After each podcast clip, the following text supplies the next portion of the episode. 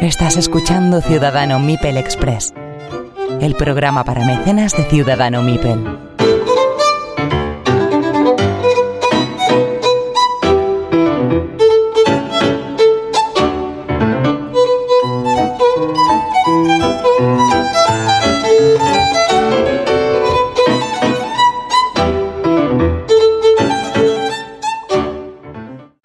Todos y bienvenidos a Ciudadano Mipel Express, el programa para mecenas de Ciudadano Mipel. Si eres mecenas y estás escuchando esto, queremos darte las gracias por tu colaboración y por hacer posible que Ciudadano Mipel pueda hacer sus programas habituales y estos programas que son para vosotros. Y si no eres mecenas y lo estás escuchando, dale gracias al mecenas que te ha pasado este archivo esta, este link y solamente decirte que te animes a hacerte mecenas y bueno, como el amigo que te ha pasado o amiga que te ha pasado este, este archivo o este link, puedas disfrutar de estos episodios.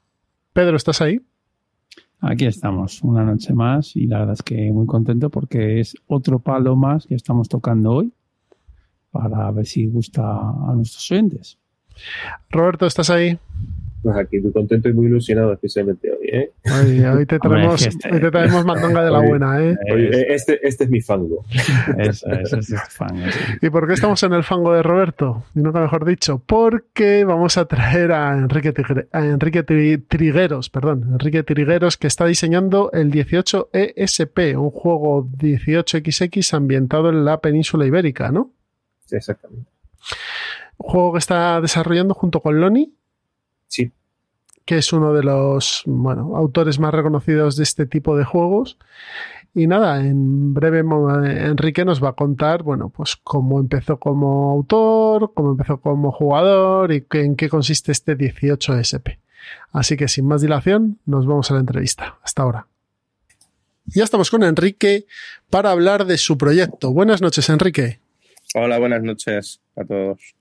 ¿Qué tal, Roberto? ¿Qué tal, Jesús? Muy bien, muchas gracias por pasarte por aquí, Enrique, hablarnos de nuestro pro- de, de- bueno, de nuestro no, de tu proyecto, de este 18 ESP, ¿no? Sí, bueno, en primer lugar quiero decir que no es mi proyecto, que es nuestro también, porque somos Lon y yo quienes lo estamos elaborando, que lo, lo estamos diseñando. Por lo tanto, no es mi proyecto, es un proyecto compartido y además con mucha generosidad por parte de Loni. Y, y bueno, pues hablemos de 18 SP, todo lo que haga falta. Pues este proyecto conjunto entre Loni y tú. Y normalmente cuando viene un autor, lo primero que le preguntamos es eh, ¿cuándo empezó a él a ser aficionado a los juegos de mesa?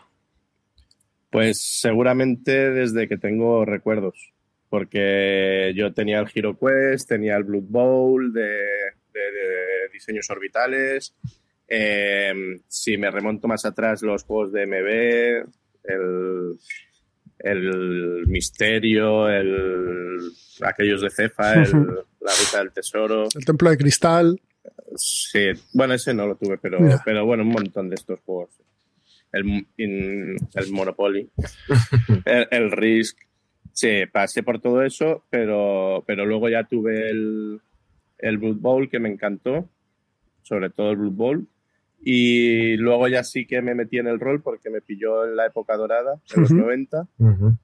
Y luego ya, pues, mm, sobre los 20 años, pues te olvidas un poco y hasta que reaparecí, que me encontré con algunos juegos y poco a poco encontré la BSK, luego encontré el que me vendía los juegos de rol, que resulta que vendía juegos de mesa, me empezó a...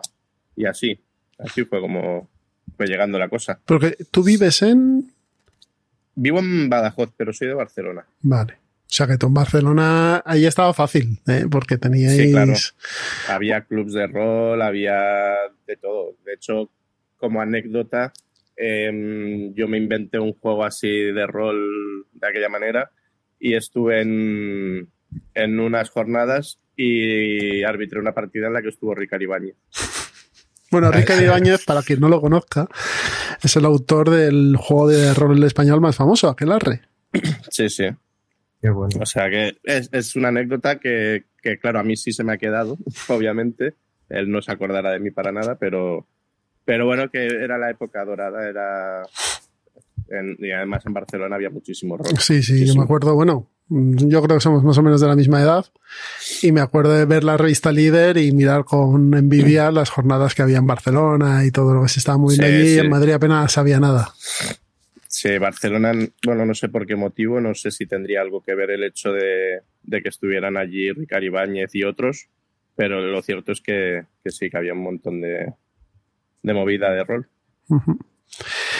Y Sí, no, que lo que quería decir es que también, aparte de diseñador, Enrique, Ujú. para poner un poco en concepto a todo el mundo, es una persona muy activa, tanto en la BGG como en la BSK, y que cualquiera que haya jugado a 18XX probablemente haya, eh, haya tenido entre sus manos algunas de las traducciones o algunas de, la- de las compilaciones de ratas que sube el- a la BGG Enrique, por lo que estamos muy, muy, muy agradecidos todos. Eso, sí, es, eso- es posible, sí. Alguna, alguna que otra traducción. alguna que otra Sí. solo, ¿no? no seas humilde. Sí, no, no, sabría, no sabría decirte, pero bueno, sí, seis o siete igual habré, habré hecho.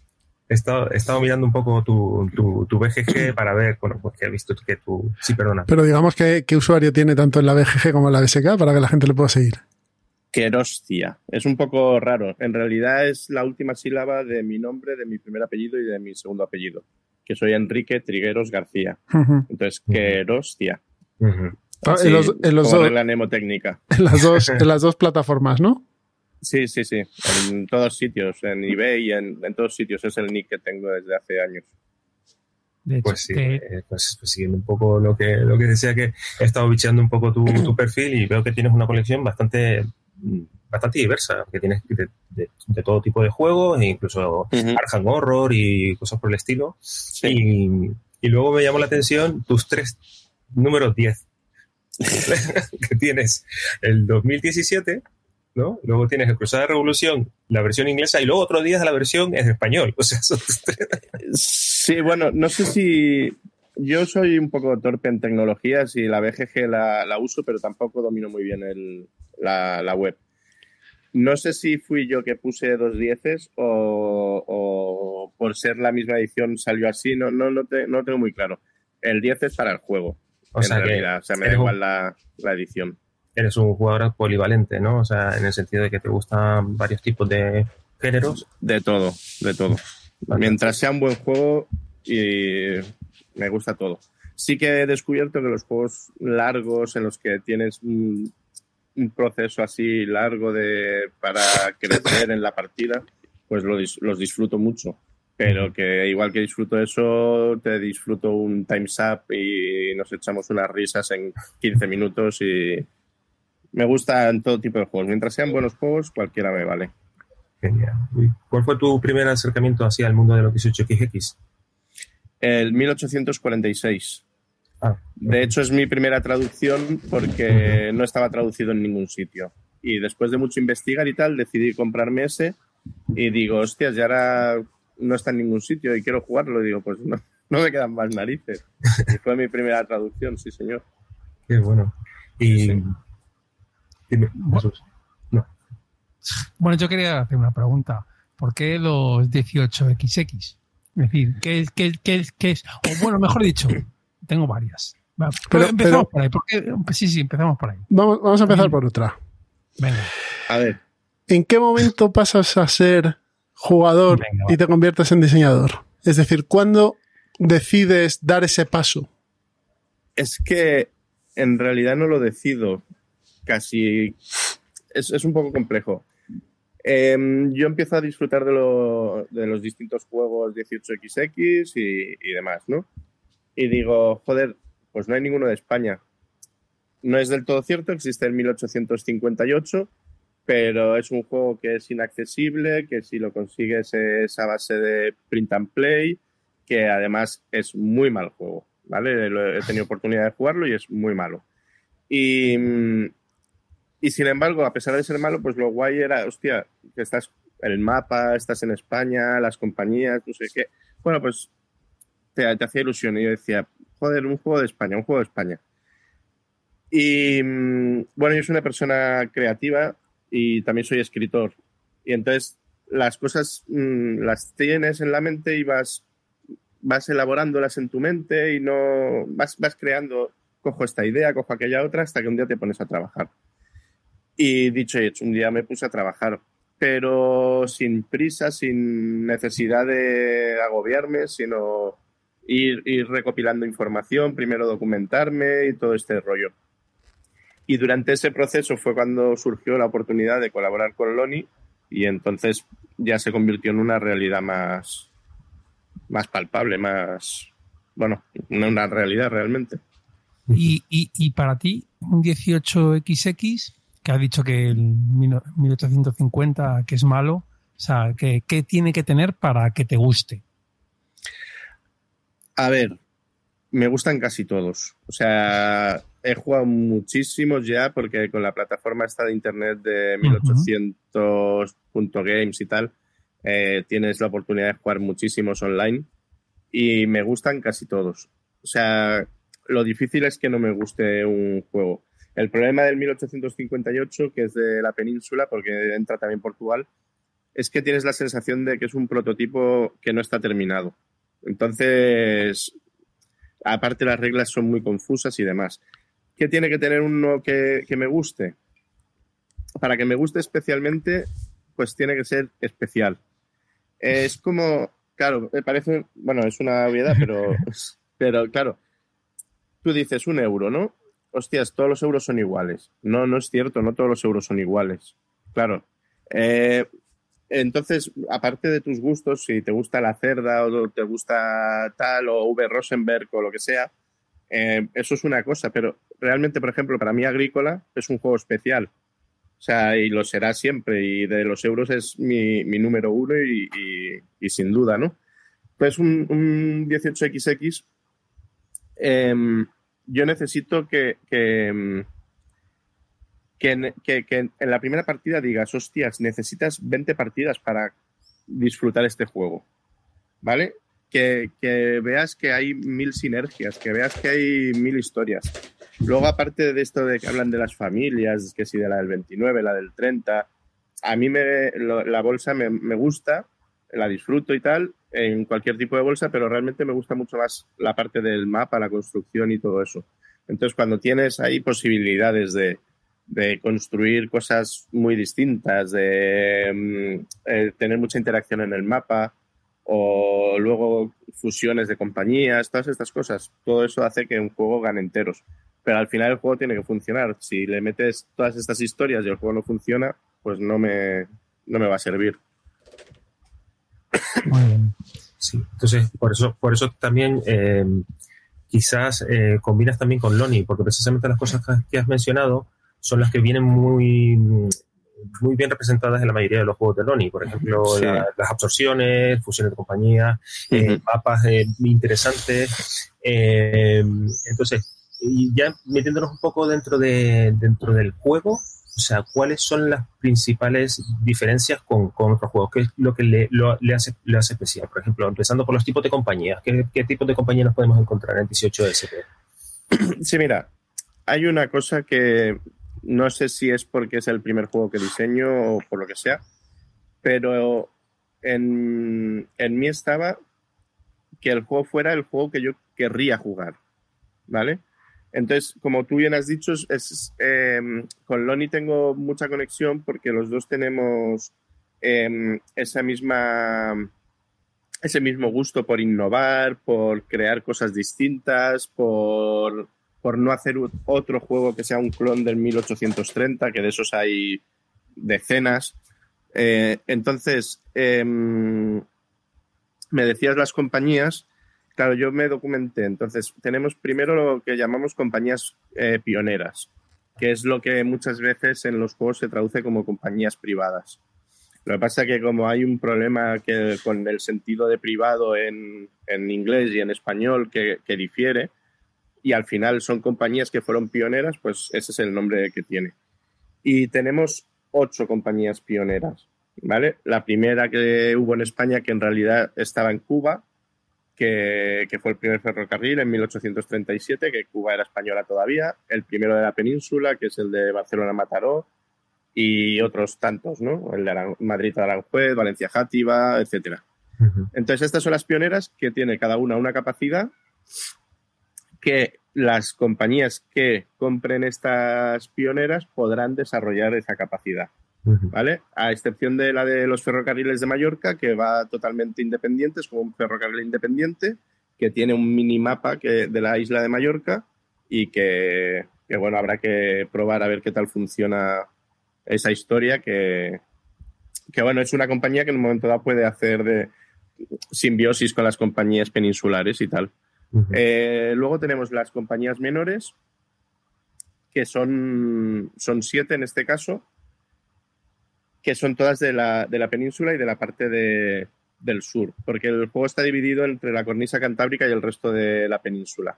El motivo es porque en el resto de la península se construyó con lo que se llama ancho ibérico, que es un ancho de vía superior al estándar, y en la cornisa cantábrica se construyó con, con ancho métrico, con vía estrecha. Entonces los separamos en dos mapas y como todas las compañías pequeñas están en el, en el sur, pues estas son las que empezarán la partida.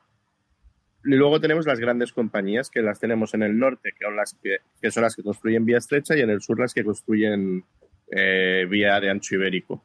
Que estas absorberán en determinado momento a las compañías pequeñas. Entonces, bueno, en total son 8, 7, 7 y 4 en el norte. O sea que un buen puñado de compañías, sí. Muy bien, y estás hablando de dos, do- dos mapas prácticamente, el de la cornisa cantábrica Sí, y sí. este. Entonces, mm, eh, ¿cómo interactúan esos dos mapas? Esa es una buena pregunta porque ese ha sido, yo creo, la mayor preocupación tanto de Loni como mía desde el principio. Porque el mayor miedo es que se convirtieran en dos juegos paralelos y que entonces no hubiese interacción y dices, bueno, em, ah, eh, eso fallaría. Entonces hemos tenido que crear la interacción de algún modo. ¿Cómo? En primer lugar, hemos creado cuatro pasos de montaña eh, que está el puerto de Pajares, que es famosísimo y que además em, fue una de las obras de ingeniería más importantes del siglo XIX en España. Y luego hay otros tres pasos de montaña. Las compañías deben construir los pasos de montaña. Mientras no se construyan, no hay acceso entre los mapas. Obviamente hay una determinada fase del juego que si no se han construido, pues se abren y, y listo. Luego, muchos juegos que utilizan los dos tipos de vía, a a partir de la fase marrón utilizan vías ambivalentes, es decir, vías en las que cualquier tipo de tren puede circular. Nosotros no vamos a tener vías ambivalentes. Entonces, em, esto puede provocar muchos cierres en rutas de estrecha a ancha y viceversa. ¿vale? Sí que es verdad que habrá ciudades donde habrá vías de, que salgan de todo tipo, pero también es verdad que si en un terreno llano va una vía estrecha y luego se cruza una vía ancha, le interrumpe, le interrumpe el paso, ¿no? Y entonces, bueno, hasta fases posteriores igual no puedes reconstruir la, la, ya lo diré, la ruta. La ruta, sí.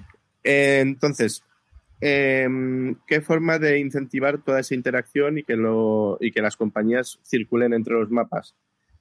En primer lugar, también la minería es muy importante en España, sobre todo en el norte, pero también en Huelva, en diferentes sitios de Andalucía, en Palencia, Burgos, por ahí hay bastante minería. Entonces, eh, también están las autorizaciones de explotación minera, que a su vez llevarán trenes de mercancías eh, por, los, por los mapas. Entonces hemos creado diferentes bonificaciones. Trenes que vayan de, de un puerto del sur a un puerto del norte, de mercancías estamos hablando, van a tener bonificación. Eh, rutas que salgan de Madrid o de Barcelona y terminen o en Gijón o en Bilbao van a tener bonificación. Eh, trenes, em, porque también hay, hay cuatro tipos de trenes. Trenes de los de corta distancia, vamos a llamarles, eh, que hagan ruta entre los dos mapas van a tener bonificación. Y muy importante, el que construya una, uno de los puertos de montaña, la compañía que lo construya va a tener una bonificación que cada vez que un tren pase por el puerto de montaña va a recibir un dinero y además no cuenta como una, como una localización, sino que es un dinero que te llevas. Porque una vez que el puerto de montaña está abierto, el hexágono de un mapa y el hexágono del otro son adyacentes a todos los efectos. ¿Vale? Como si estuvieran en el mismo mapa. Entonces, se crean ahí una serie de bonificaciones que incentiven a las compañías a, a construir los, los pasos de montaña y a moverse hacia el norte y viceversa. Genial. Estabas hablando de distintos tipos, tipos de trenes. En este caso, eh, ¿qué tenemos? ¿cuántos tipos de trenes tenemos y, y cómo, cómo, cómo funcionan? Pues tenemos cuatro tipos de, de tren. Em, tenemos los trenes de vía estrecha, que, so- que son los que utilizarán en principio las compañías de- del norte. Estos trenes son 1 Plus, 2 Plus, 3 Plus, etcétera. Quiere decir que pueden circular por una ciudad grande, el 1 Plus, o dos ciudades grandes, o tres ciudades grandes, y todas las ciudades pequeñas que, que quieran, sin Ujú. límite. Luego están los trenes que hemos dicho así como de corta distancia, que son los trenes H, que el número el- tiene un número y una H. Pues es el número de hexágonos que se pueden mover, pero son hexágonos exclusivamente. Luego los trenes convencionales de, de cualquier juego 18XX, que el número indica la cantidad de ciudades grandes que puedes, que puedes contar en la ruta. Y por último, el tren de mercancías, que para tenerlo tienes que tener previamente la autorización de explotación minera. Entonces tú, tú compras la autorización de explotación minera, esta autorización te permite colocar un hexágono, o sea, una loseta en, un- en una mina, y una vez que haces esa capacidad de colocar la loseta en la mina, puedes renunciar también a la capacidad, por supuesto, volteas la carta, entonces tienes el tren de mercancías. El tren de mercancías lo operas una vez solamente, y una vez que lo operas se descarta. Y hay tantos trenes de mercancías, tantas autorizaciones de explotación como minas hay en el juego, que son 19. Y que solamente puedes tener una por vez, no puedes tener varias. So- solo puedes tener una en, en cada momento. O sea, tienes que ju- jugarla, hacer la ruta, descartar y entonces puedes comprar otra. Hay otra cosa que me ha llamado la atención del mapa y es que son los distintos eh, costes de, de colocar la seta, por ejemplo, en las montañas. Tienes eh, algunas te cuestan hasta 80, si no me equivoco. otras- Sí. O sea, eso eh, eh, lo que, me, lo que me, me da que pensar es que habéis hecho un trabajo de, de estudio geográfico y también, bueno, por todo lo que estás comentando, histórico. ¿De acuerdo? O sea, eh, Sí, a ver, yo, yo tenía muchas ganas de que el juego fuera bastante realista con la historia del ferrocarril español.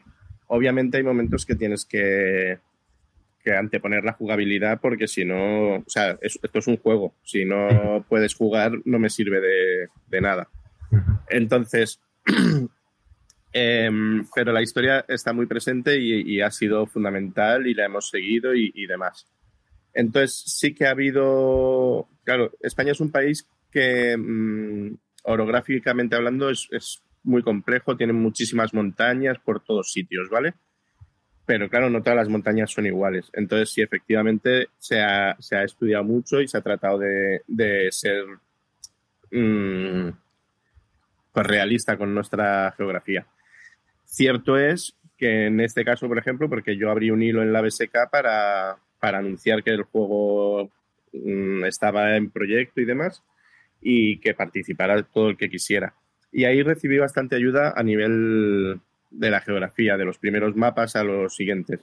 Entonces, bueno, yo considero que cuando la gente te habla hay que escucharla. Luego ya veremos lo que sí, lo que no y demás, pero la gente siempre tiene cosas que aportar. Y en el caso de las montañas, pues han aportado mucho. Luego, aparte, la parte gráfica toda la lleva Loni. Y Loni en, el mapa ha procurado ser muy, muy preciso.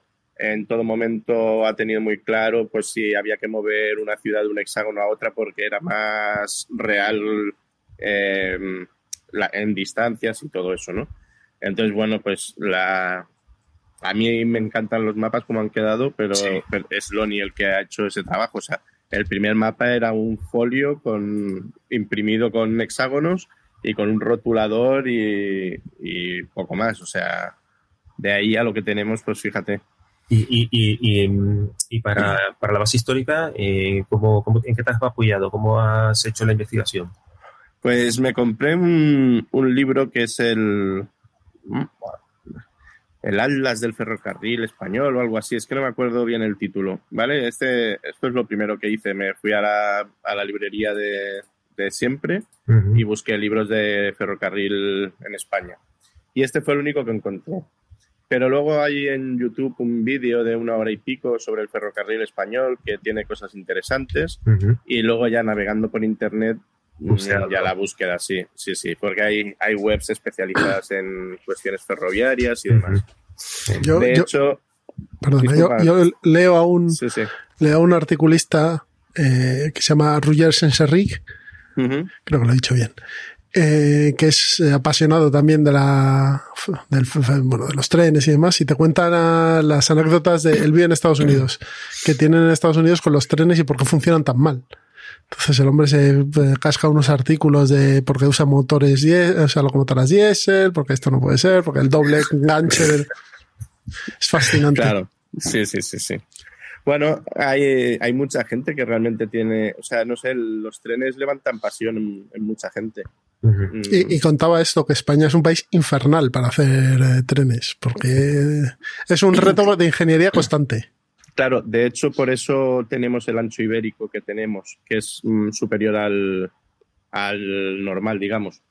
Porque em, se hizo un informe técnico en su momento, en el siglo XIX, para ver qué era lo más conveniente. Y entonces, si tú ampliabas la vía unos cuantos centímetros más, estabas dando a la, a la locomotora unos cuantos centímetros más. Por los metros que mida la locomotora, eran X metros cúbicos o lo que fuera de vapor para darle más potencia a la locomotora y que pudiera, que pudiera asumir las dificultades orográficas. O eso, o lo que hicieron en el Cantábrico, que era pues vías con mil curvas y poquito a poquito, poquito a poquito. Y en cuan- bueno, Perdona, Pedro. Sí. No, que, que yo mm, ya más en plan del diseño, en cuanto a la escalabilidad, mm, ¿para cuánto es el juego? O sea, ¿para cuánto funciona bien? ¿Cuatro, cinco? A ver, hay que hacer los test todavía. Vamos a empezar Ah, vale, ahora, vale, vale. ¿vale? Eh, en, en cuestión de, espero ya muy poco tiempo, tendremos los prototipos fabricados para empezar a hacer los test. en principio, yo lo veo como un rango 3-5. Más Ujú. 4-5 que 3, Vale. pero 3-5 ideal. Actualmente no hay pensada variante a 2, actualmente. Pero bueno, ya, ya se verá su debido momento si Ujú. tiene que haberla o no. Entonces, seguramente eh, el rango va a ser en la caja de 3 a 6 jugadores, Ujú. Pero yo creo que como va a funcionar bien, bien, Bien, bien. va a ser entre 3 y 5 y especialmente 4 y 5. Ujú. Y la duración entiendo que estándar, ¿no? Cuatro o cinco horas. Habrá que verlo también, pero probablemente, pero probablemente sí. Sí, sí, porque tiene muchas cosas y entonces no, no es un juego de, para iniciarse. Es un juego razonablemente complejo dentro de los 1800. Em, con todo, tiene, tiene aplicada la regla que, que últimamente muchos juegos aplican, que es de ir retirando un tren cada, en este caso hacemos secuencias de una ronda de la bolsa y dos de operaciones. Y es, es inmutable esa, esa secuencia. Entonces, al final de la segunda ronda de operaciones de cada secuencia, retirar un tren. Claro, esto inevitablemente acelera el, el proceso. Vale. Entonces, Eh, bueno, a ver, a ver, a- hasta que no lo juguemos no veremos realmente. Eh, y luego, bueno, lo, lo que se preguntará cualquier aficionado al 18XX y va a ser las reglas y todo esto es cómo funciona la bolsa, el mercado, cómo, cómo va aquí. Vale, sí. El, el mercado ha sido una, una creación propia para este juego, no, no copia ningún mercado de ningún, de ningún juego. Va a ser una malla rectangular que son seis, seis, juraría, si no me falla la memoria, creo que son seis filas y luego columnas, pues hay treinta y tantas o lo que sea, ¿vale? Desde, desde los valores más bajos que rondan los 40, las 40 pesetas o así hasta las 400 pesetas, si no me equivoco. Entonces, el tema de la, de la ronda de valores, o sea, del- de la bolsa, es que las compañías, eh, las grandes compañías van a tener eh, certificados del 10% y de 5%. Las del, las del sur solamente. Las del norte van a ser convencionales, de un, uno de presidente y luego los 8 del 10%. Entonces, al jugar con certificados del 5%, tú puedes vender un 25%, puedes vender un 5%, un 15%, etcétera. Entonces, si vendes un 5%, entendemos que realmente no tiene una, un impacto en la bolsa suficiente como para que baje el valor de las acciones. Si vendes un 10% ya sí baja. Entre el 10 y el 20 baja un, un, un- un escalón hacia abajo. O sí, entre el 10 y el 20. Entre el 25 y el 40 baja 2 y si vendes más del 40 baja 3. Vale. Vale, de esta manera, ¿qué hacemos? La gente a la que le gusta mucho especular en bolsa tiene. Tiene. ah, no me sale la alicientes, Tiene alicientes. al- el aliciente, claro, porque puedes bajar hasta tres escalones y estamos hablando de que hay seis, no, no hay mucho más. Y encima, la mayoría de juegos cuando llegan abajo, se quedan abajo. El nuestro no. Si llega abajo, va a seguir devaluándose hacia la izquierda. ¿Vale?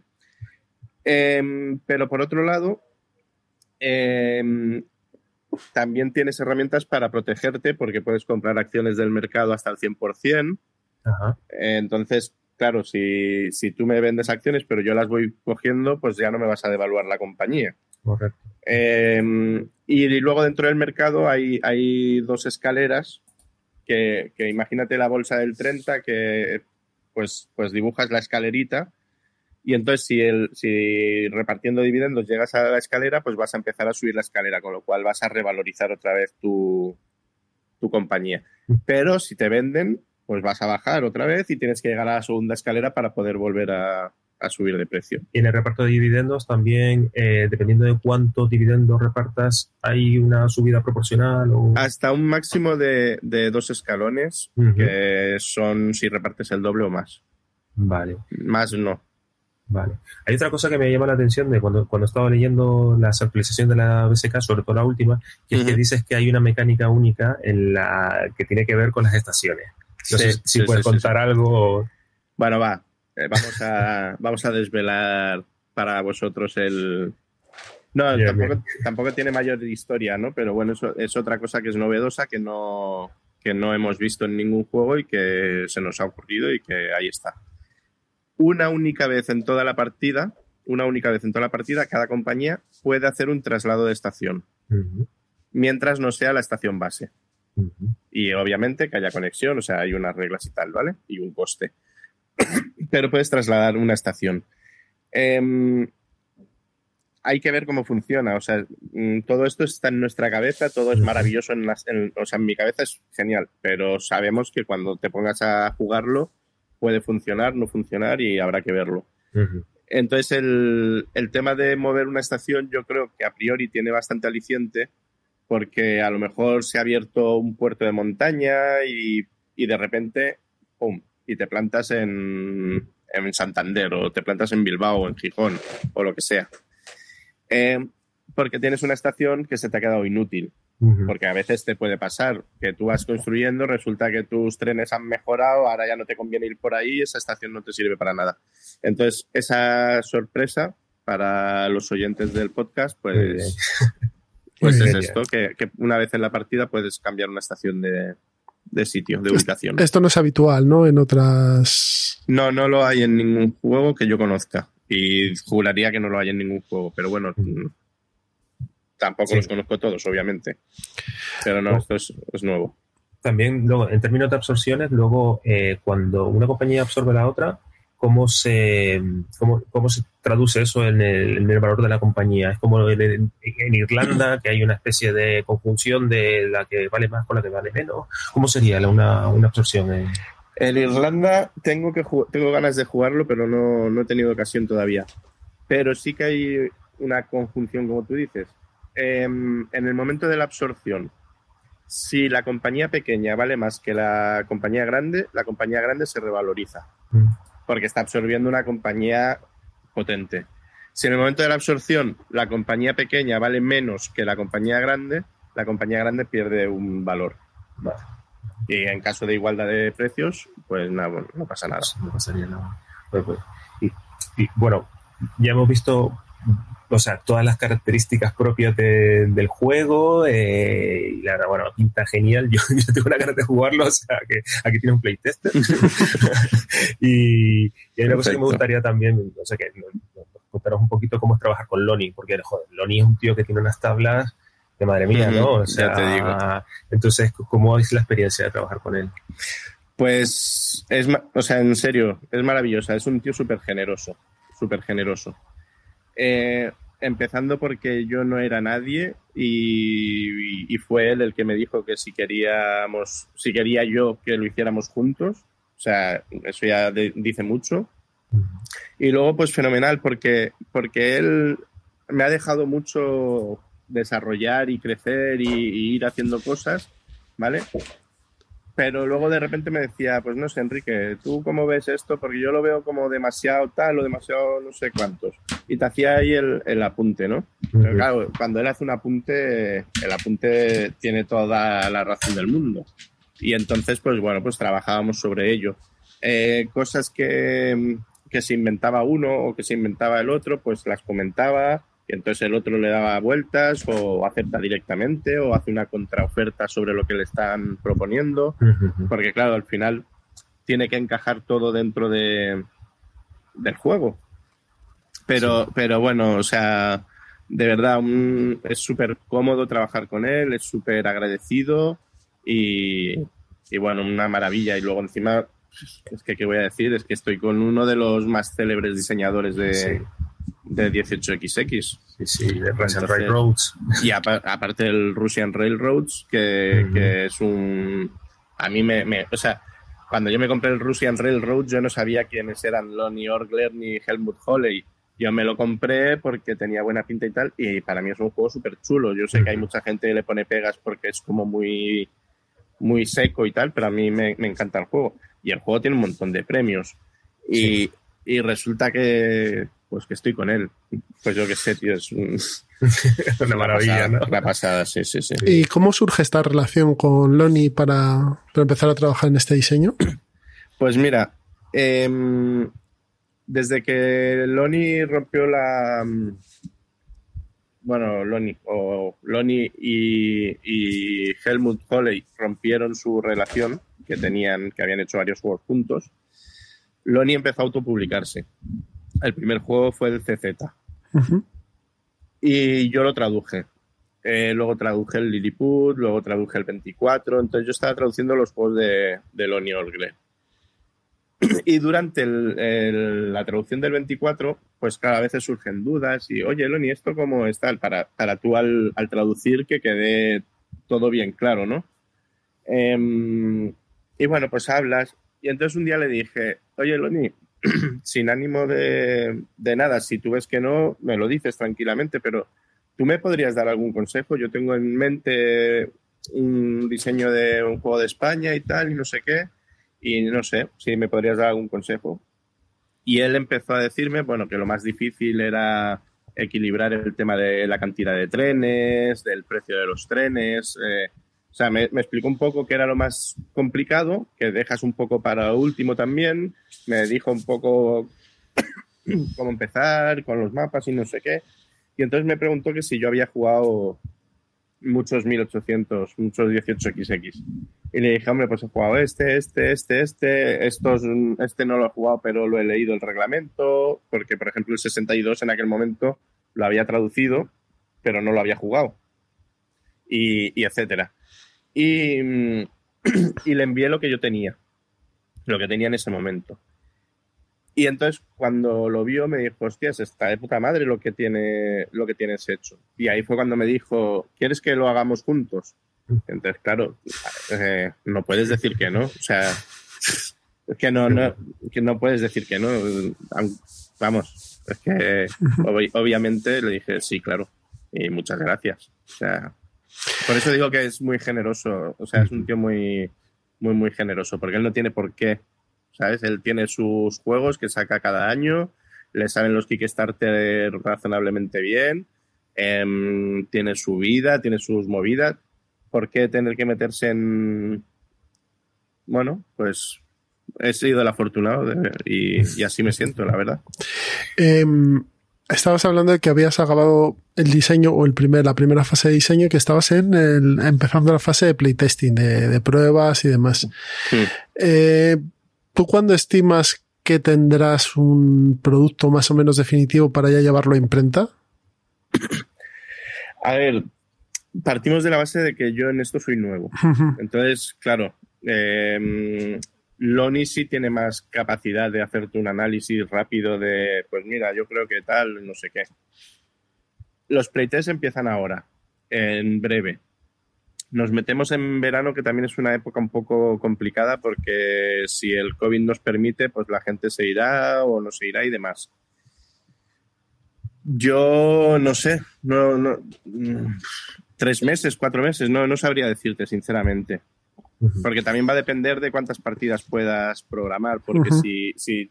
Yo tengo la suerte que aquí en Badajoz tengo grupo de juegos de 18XX desde siempre. O sea, yo eh, ahora, des- este año de COVID, he jugado mucho por internet, pero a mí no me gusta jugar por internet. A mí me gusta sentarme en la mesa con la gente y disfrutar con la gente. Y. y tengo la suerte de que aquí hay gente. Entonces, si podemos hacer muchas partidas, cuantas más partidas, menos tiempo, porque al final yo creo que son partidas, porque hay cosas que sabemos que, que están en el aire y que hay que ver cómo funcionan. Eh, matizar si hay que poner un tren más, si hay que quitar un tren, si todas estas cosas, si hay que darle una estación más a una compañía o no hay que dársela, o todo esto hay que verlo a, a base de partidas. Y para Valora- eso hacen falta muchas partidas. ¿Valoráis las plataformas digitales? Lo hemos hablado, lo hemos hablado, pero a priori no. A priori no. Vale, Y- Loni ha tenido alguna mala experiencia con algunos temas, con alguna gente que le ha pedido un prototipo para playtestear, que le han dicho que todo de puta madre que no sé qué, y luego resulta que en un blog de no sé dónde lo han puesto a parir y cosas así. Entonces, eh, en principio va a ser de la forma tradicional, que es ir a un sitio, sentarse en la mesa y jugar con la gente. Y manual, perdón, Pedro. sí. No, no, no, sí, sí, por favor, sí. No, que sí va a haber un, un- un manual. para A poder- ver, va a haberlo, lo que no, por, por supuesto. Lo que no sé es cuándo. O sea, mm, ante todo, yo respeto mucho en esto todo lo que Loni tenga que decir. Y, y me da igual, o sea, si Loni dice que, porque yo le dije lo de lo digital y él dijo que no, pues no, punto. O sea, y lo tengo claro, o sea, no voy a contradecir a una persona que me está ayudando de la manera que me está ayudando. Entonces yo no lo he hablado con él. Yo liberaría el manual ya, pero intuyo, sin saberlo, intuyo que me va a decir, no, todavía no, porque todavía hay que playtestear muchas cosas, hay que ajustar muchas cosas y a lo mejor esto está así, luego es totalmente distinto. Entonces yo creo que cuando llevemos ya un periodo de pruebas de juego suficiente como para que esté asentado en su conjunto el juego, aunque luego pueda cambiar alguna cosa, ¿no? Pero que, que el juego esté ya más o menos hecho. Entonces supongo que sí que podremos ya compartir las reglas y, y bueno, pues eso. Pedro. Y luego, sí, la, la producción entonces va a ser finalmente Kickstarter, ¿no? O sea, ¿se va a utilizar plataforma de mecenazgo? o- Entiendo que sí. eh, Este es otro tema que no hemos hablado explícitamente, porque mm, pues es que es muy sencillo. Yo desde que a mí él me dice, oye, hacemos esto juntos, yo lo que he querido es aprender. Y he disfrutado de todo este proceso, estoy disfrutando de todo este proceso. Em, y he aprendido un montón de cosas, por supuesto. Entonces, em, sí, obviamente va a llegar el momento que se va a publicar, que, pero eso va a ser la consecuencia de un trabajo que hemos hecho antes, ¿no? Entonces, Loni se autopublica desde hace ya varios años. Por lo tanto, es obvio que va a salir por Kickstarter y que va a ser en autopublicado como, como el resto de sus juegos, lo único que en este caso, pues, con dos autores en vez de uno solo. O sea, en su. Bueno, lo, sa- lo saca por su propia compañía y, y Sí, sería exacto. igual, sería un juego más de su catálogo, pero con dos autores. Exacto, exacto. Eh, como para eso parece que todavía te queda un tiempo largo eh, Sí, y estás enfrascado en esto, eh, ¿has pensado, sea el resultado que sea, que yo creo que será bueno, seguir en el diseño 18XX o te gustaría probar otro tipo de juegos? Estoy viendo detrás el y Revolución, por ejemplo, que tienes ahí. ah, es verdad, sí. Sí, tengo ahí unos pocos de los juegos que están distribuidos por toda la casa. A ver, eh, sí, inevitablemente lo piensas, ¿vale? Porque cuando te metes, dices, hostias, mm, y empiezas a tener nuevas ideas para nuevos juegos y tal. Y a priori serán 18XX de momento. Yo, sinceramente, yo no, o sea, jamás en la vida me hubiese metido este, en este berenjenal, berenjenal si no fuera porque hubo un tipo que en los años 70 se le ocurrió la brillante idea de hacer un juego con unas mecánicas básicas que ahora todos los juegos usan. Sin eso, yo no me. O sea, ni de coña, es que no me cabe en la cabeza. ¿Cuál, juego, ¿cuál juego es ese? El 1829, que fue el primer 18XX que hubo, ¿vale? Luego sacó el 25, luego el 30, que es el, que es el canon de los juegos, pero al final es la base, lo de la ronda de valores, las rondas de operaciones, eh, coloco los Z, coloco ficha, hago rutas, reparto dividendos y compro trenes. Eso es esencia de todos los juegos sin ese tipo tan creativo que, inventó eso, yo no me meto a, esto. Entonces, cuando tú dices otros tipos de juegos y tal, yo me planteo eh, diseñar un euro, por ejemplo, y no, no, no soy capaz. O sea, puedo tener ideas, puedo hacer lo que. Pero sé que no voy a sacar un juego equilibrado en la vida. Eh, o sea, y lo sé. Y lo sé porque creo que necesitas ciertos conocimientos a lo mejor de matemáticas o de tal o algo tiene que haber, tío. Cuando tú coges un juego que dices, joder, es que es que es brillante, es que todo encaja en su sitio. No, yo no, no, no me siento capaz, no me siento capaz. Pero más 18XX, ¿por qué no? ¿Por qué no? Y, y en cuanto a los 18XX, está claro que el tuyo no, ya has comentado que no es de iniciación, pero si algún oyente le gustaría comenzar, Mira, mírame a mí, por ejemplo. Mírame a mí, por ejemplo. Soy un gran detractor de los 18XX. ¿Cómo, ¿Cómo te ganarías mi corazón? A ver, yo digo una cosa. Em, a mí esto, eh, esto de este juego es de iniciación y tienes que pasar por aquí, por aquí, por aquí. O sea, es como Carcassonne Catán y luego ya te vas al no sé qué y luego a la agrícola y luego a la cerda.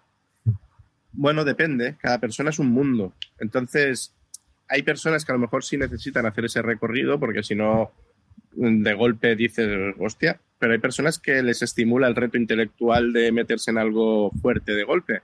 Entonces yo creo que es muy importante cómo es cada persona y que cada persona sabe si tiene capacidad o no para abordar algo duro. Luego, em, comenté antes, yo soy escritor, el reglamento lo he escrito yo. Yo llevo años lamentándome de cientos de reglamentos que, o faltan cosas o son ambiguos o están mal escritos o, desordenadísimos o, mil historias. Entonces yo creo, creo, y lo diré con toda la humildad que soy posible, que es un reglamento que cualquiera que lo coja y lo lea va a entender perfectamente todo el juego. Entonces eso, claro, para alguien que sea nuevo es algo que, que, que ayuda también a, entrar en un, en un juego. Ahora, si te lo tengo que vender, joder, es el, no es el único, pero es el juego bueno que hay de España, de los, de los dos que hay. claro. Entonces, eh, y el otro no lo, no lo, puedes encontrar. Yo creo que jugar sobre tu territorio, que tú lo conoces, que, que salen las ciudades de muchos de nosotros, de eso siempre te, levanta ahí una pequeña emoción, no sé.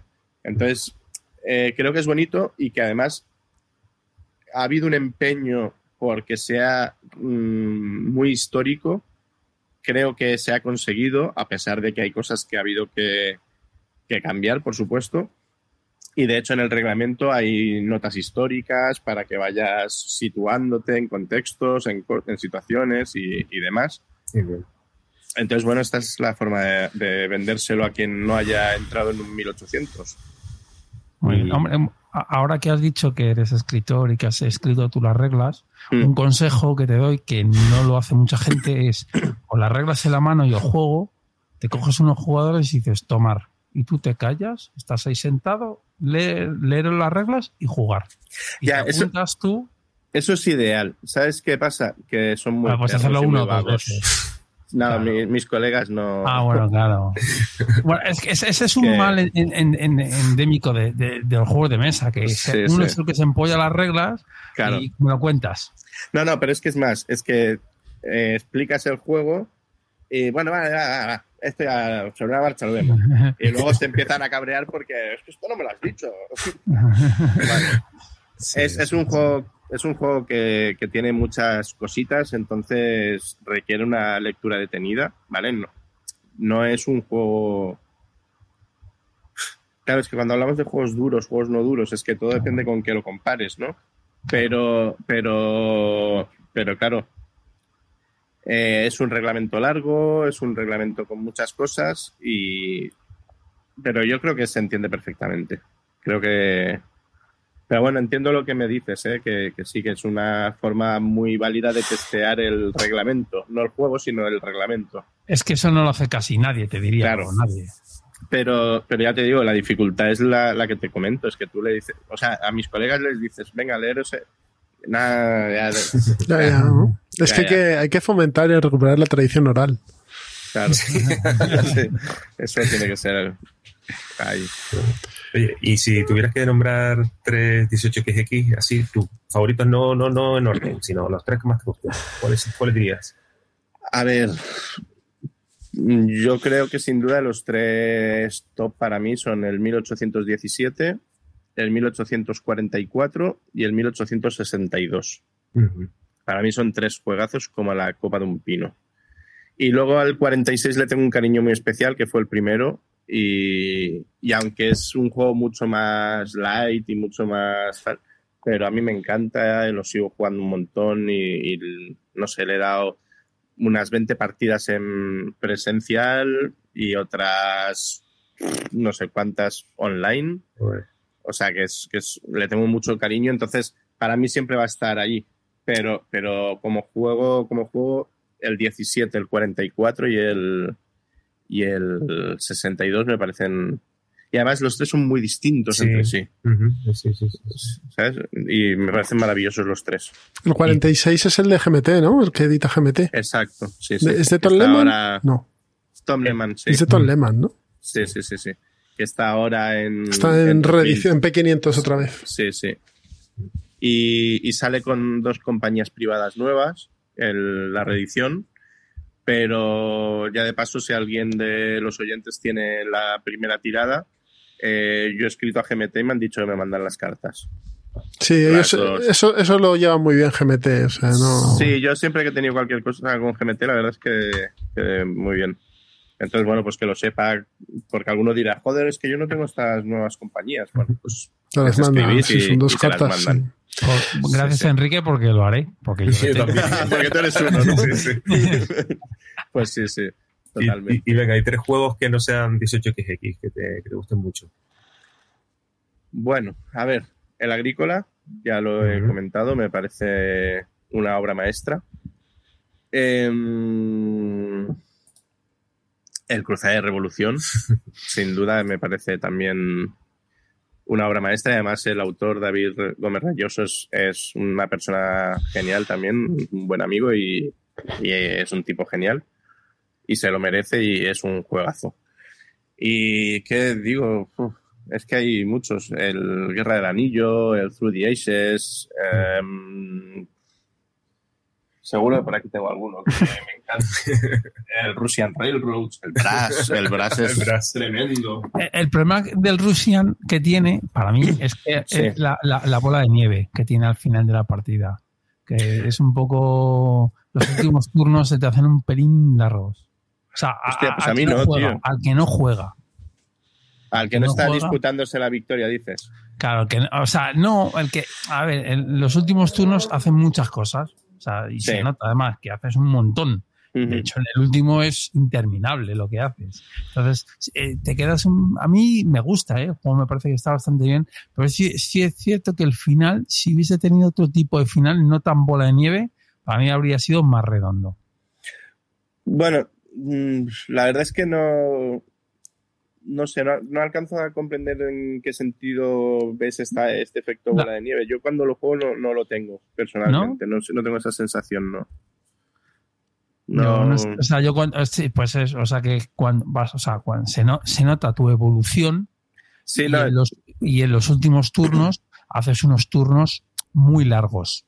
Es, muy, Sí, es, cierto sí. que- es cierto que son solo dos turnos o nada, es el final. Pero al final da igual, porque, o sea, juego yo, juegas tú, juega el otro, juega el otro. Juego yo, juegas tú, juega el otro, juega el otro. Quiero decirte que, que tú estás jugando casi constantemente. No, no estás. Vamos, salvo que Ah, juegues ah, ah. con. A ver, a ver, es por, por poner, una, por poner una pega. El juego me gusta, ¿eh? le Sí, sí, tengo sí, sí. y me parece buen juego. A mí, de, de hecho, o sea, el, el hecho de que efectivamente el juego, o sea, el último turno, penúltimo turno, tienes muchas más acciones que hacer porque has ahorrado monedas, porque no sé qué, porque has conseguido más quecos, por, por todo el rollo y, y haces más, más cosas. Es verdad que puede haber alguno que se haya quedado sin acciones y tenga que esperarse ahí a, a que los demás terminen. Pero, pero nosotros lo ventilamos en hora y media, cuatro jugadores siempre. No, sí, sí, sí. No, no, Por no eso que, que no. Igual que el Marco Polo. la- Yo- no es además, los compré 18. los dos más o menos a la vez y, y no, no llegas a media hora por jugador, ni, ni de lejos. No, no, sí, sí. Esto no son 18XX, ni un. Monster, ni nada. Ni mucho Ni menos. Cruzada y Revolución, ni nada. nada. Ni cruzada tampoco. Revolución se juega bastante rápido, ¿eh? Sí, pero hombre. Sí, bastante rápido, unas 10 horitas o. En tres, Oh, en, tres, oh. en tres días de jugar cuatro horas te lo has ventilado. Sí, sí, sí, sí. No, o sea que hay otros war, hay- otros wargames que el desarrollo del juego es Es- sí, no, desde o luego. sea, por ejemplo, Empire of the Sign, que también es un juego de cartas y tal, sí. es mucho más ahí, lento. pero también. no- quiero decir que lo veo. Pues lo con veo. paciencia, Sí, con paciencia, porque ese es un manual tela. Eh, pero es el desarrollo del juego es mucho más pesado. Pero en cambio, además, cruza- Mark, Mark Herman escribe muy mal los reglamentos. pero es- no, y además este es horrible. O sea, es una cosa. Sí, sí, me lo creo. Eh, pero en cambio, Cruzada de Revolución, el flujo en la partida es bastante ágil, ¿vale?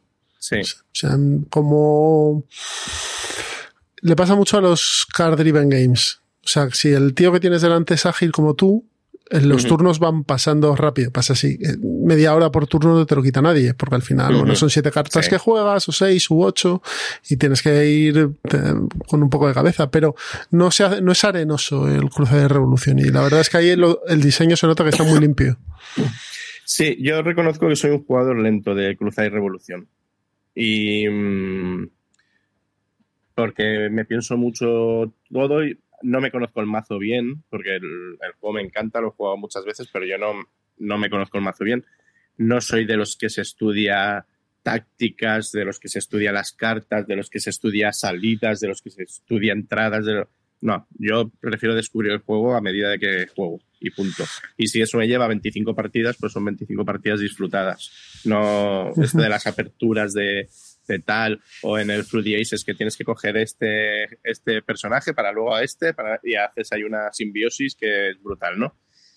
Eh, al final cuando juegas con según qué gente, pues a la fuerza ahorcan y aprendes. Pero yo prefiero ir descubriéndolo poquito a poco. Y entonces soy un jugador lento en el cruzada, pero, pero disfruto cada minuto. Y, y me da igual que mi contrincante sea igual de lento, ¿sabes? Porque mientras eh, mi contrincante está pensando lo que sea, yo sigo dándole vueltas a cómo voy a abrir una brecha o cómo voy a defender esto, cómo voy a ir a lo otro. Entonces, no sé.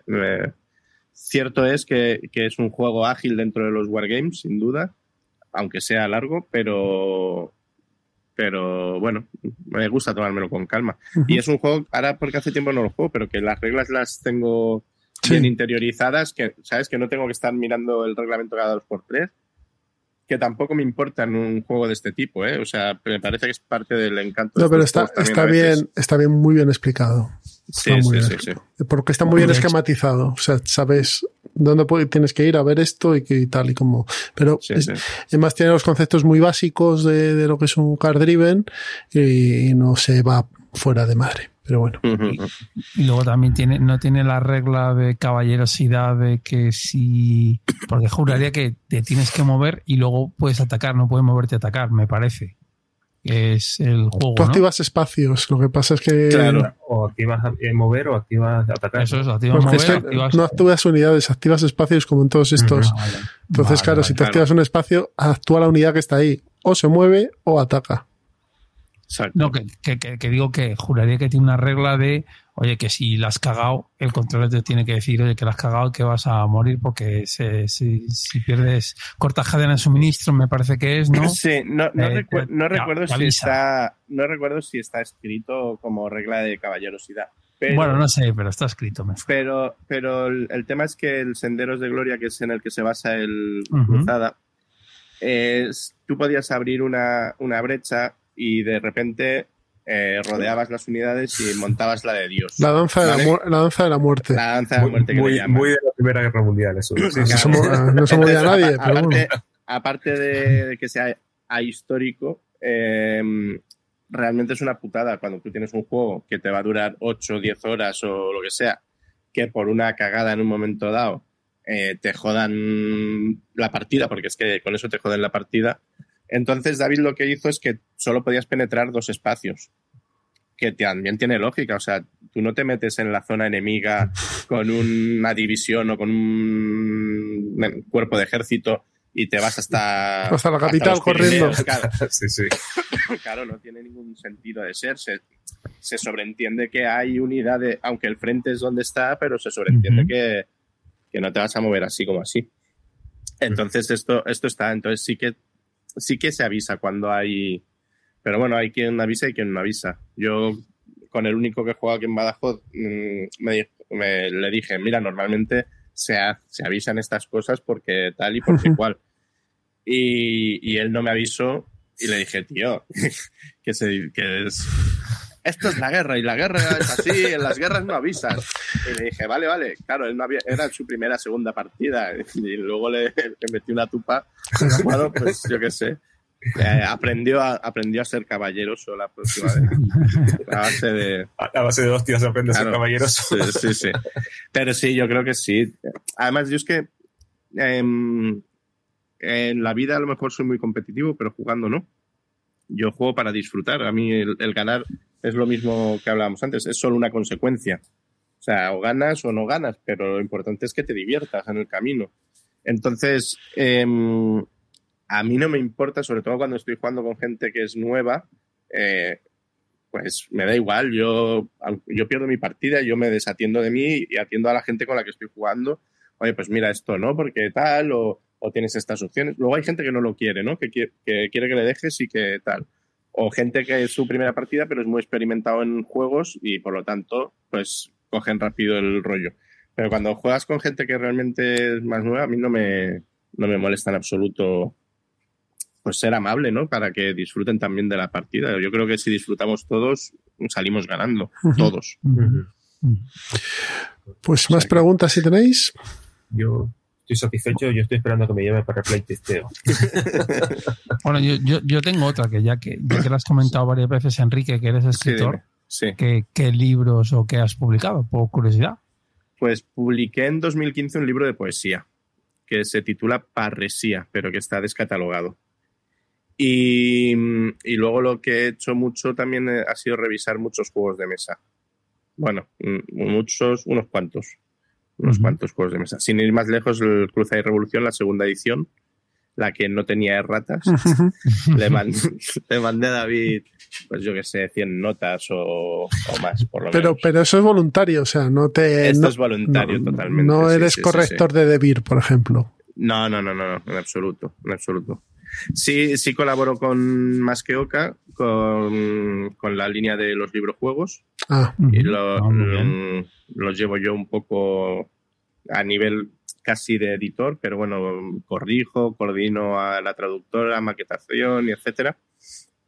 Pero bueno, es un, es un hobby, como otro cualquiera. Es que realmente a mí me, mm, o sea, yo disfruto y se me da bien. Yo a mí esto de detectar errores ortotipográficos se me da, se me da súper bien.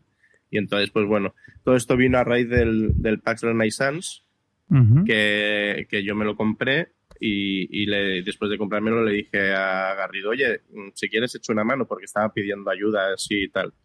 Y cuando le mandé el, el archivo con tropecientas mil notas, pues me dijo, tío, oye, pues si quieres echar la mano en otro proyecto cuando quieras. Y bueno, pues ahí andamos, sí, sí.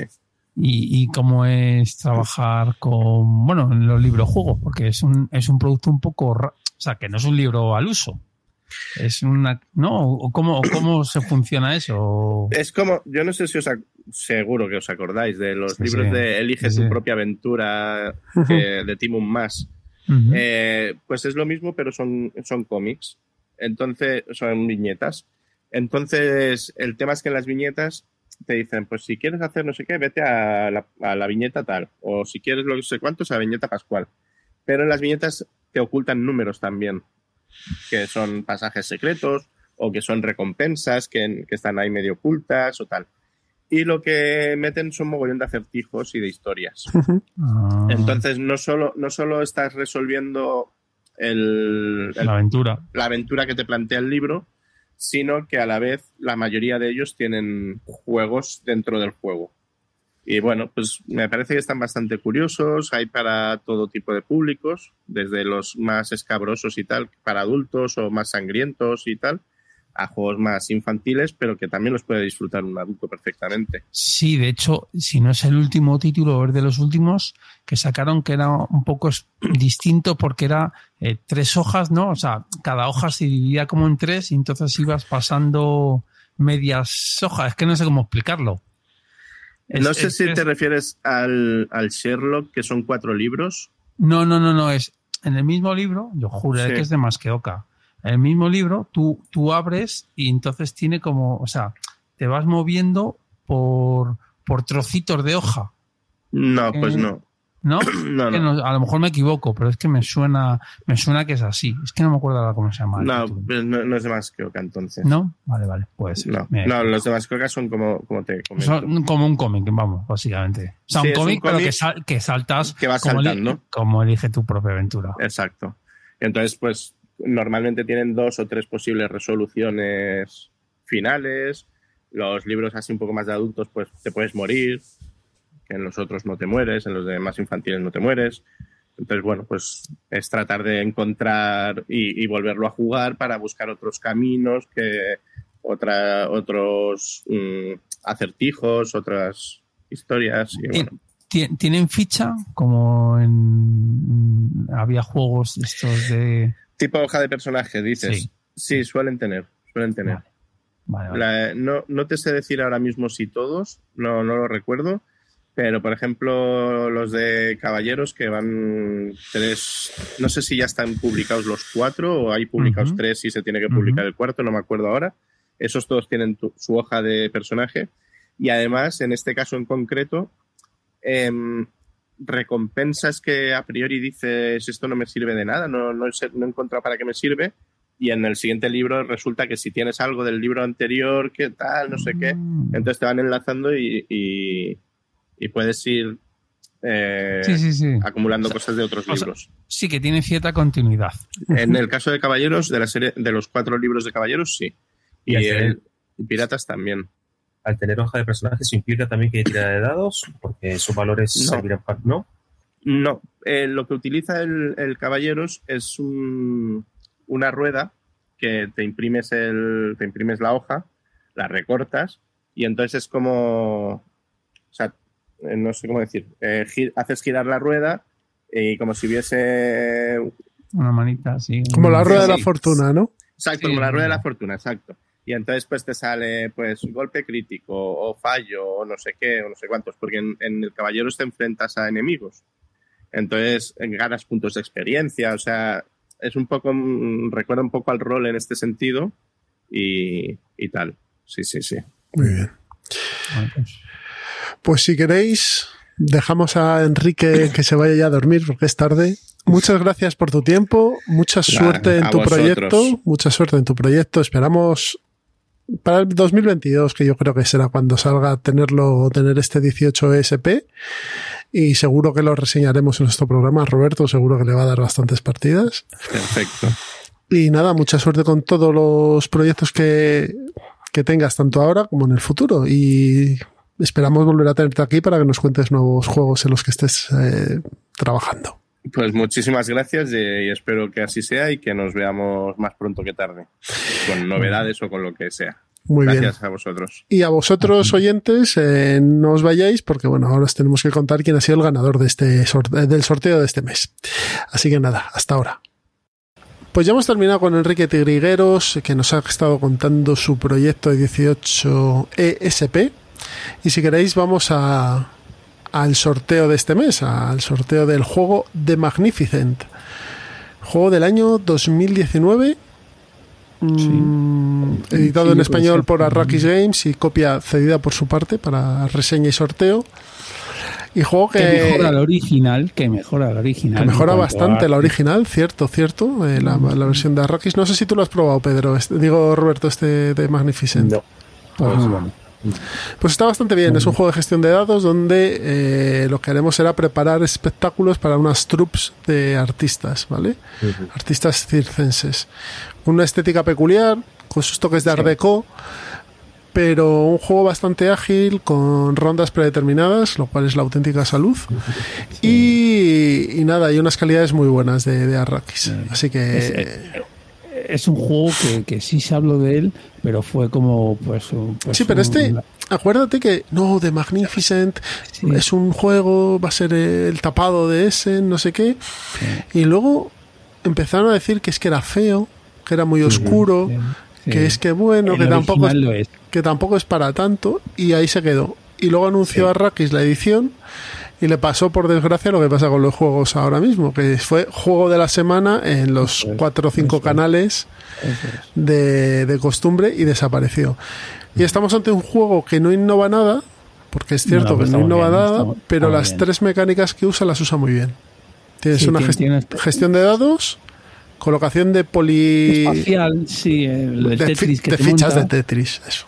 Yo no sé cómo cojones se dice Poli- poli. poli- bueno, fichas de Tetris, amigos. Sí, fichas de Tetris, que es Sí, seguro sí. que lo sabéis mejor. Y combina también uso de cartas, ¿vale? Porque Sí, tú activas sí. acciones y demás. Y además tiene una programación de acciones. O sea que no, no, el juego está. el juego es muy completo. Es, Sí. Si te gusta el- la estética, pues te agradará, pero tampoco te va a molestar. Así que nada, es un muy buen euro medio, ¿no? En medio con toques Sí. de... Sí, no, no, es medio, es medio. es- No, no, no es un juego muy. No es complicado. muy No. complicado. Y además de duraciones contenidas. Mm, hora y media. jugado, sí, a cuatro. A cuatro lo hemos jugado, yo lo he jugado dos veces a y cuatro y hora y sí, media. Hora y media, sí, sí. Por eso digo que está, el juego es el típico juego que dices, este juego ha salido cuando había muchos juegos, por eso ha pasado sin pena ni gloria. Ese juego El 10 juego años antes hubiese sido pues uno de estos Sí. famosos clásicos. De. Hubiese sido un Puerto Rico, un grande, un algo así, seguramente. Bueno, pues este magnífico juego, y no por el nombre, de Magnificent, se va a ir a Víctor. Víctor, gracias a nuestro programa de la Rueda de los Nombres, ha sido el afortunado ganador de este de Magnificent, así que te mandaremos un correo para ponernos en contacto contigo. Enhorabuena y gracias por eh, colaborar eh, como mecenas de Ciudadano Mipel. Bueno, pues este episodio terminado. Eh, ya sabéis que en 15 días o en un mes tendréis otro episodio y creo que se viene otra entrevista, esta vez con una editorial. Así que en breve tenemos editorial y novedades de juegos. Despídanse, señores.